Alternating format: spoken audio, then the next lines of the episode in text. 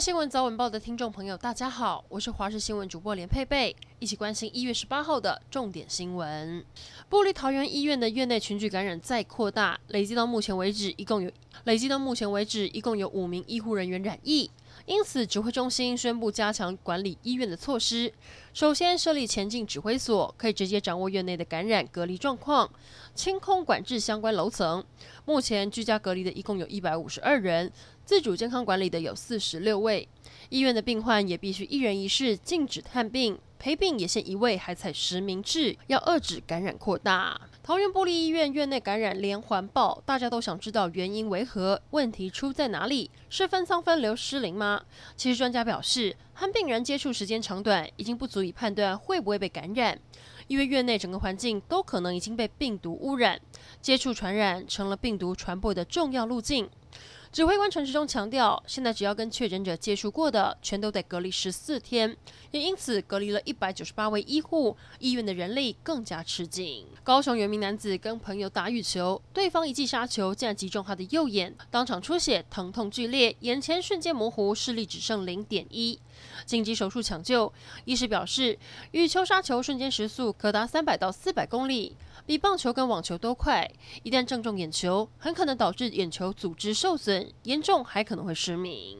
这个冬天寒流一波接一波，很多人会购买暖暖包，但您知道吗？其实暖暖包并不环保，里头的主要成分包含了铁粉、活性炭、蛭石、食盐、吸水性树脂等等，属于不可燃废弃物。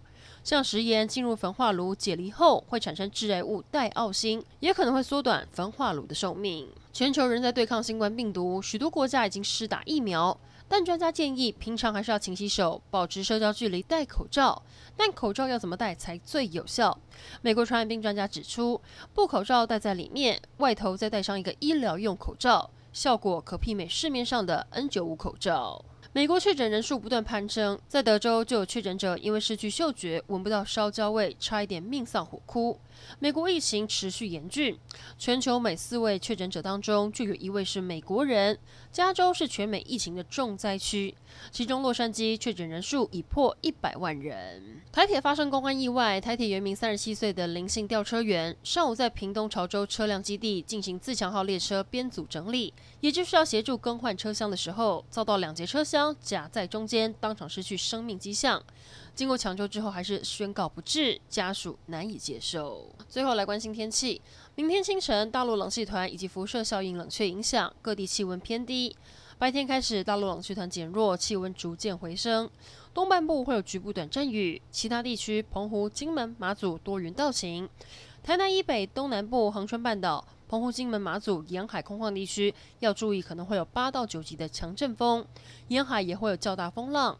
东半部跟恒春半岛沿海要注意长浪发生。以上整点新闻，感谢您的收听，我们再会。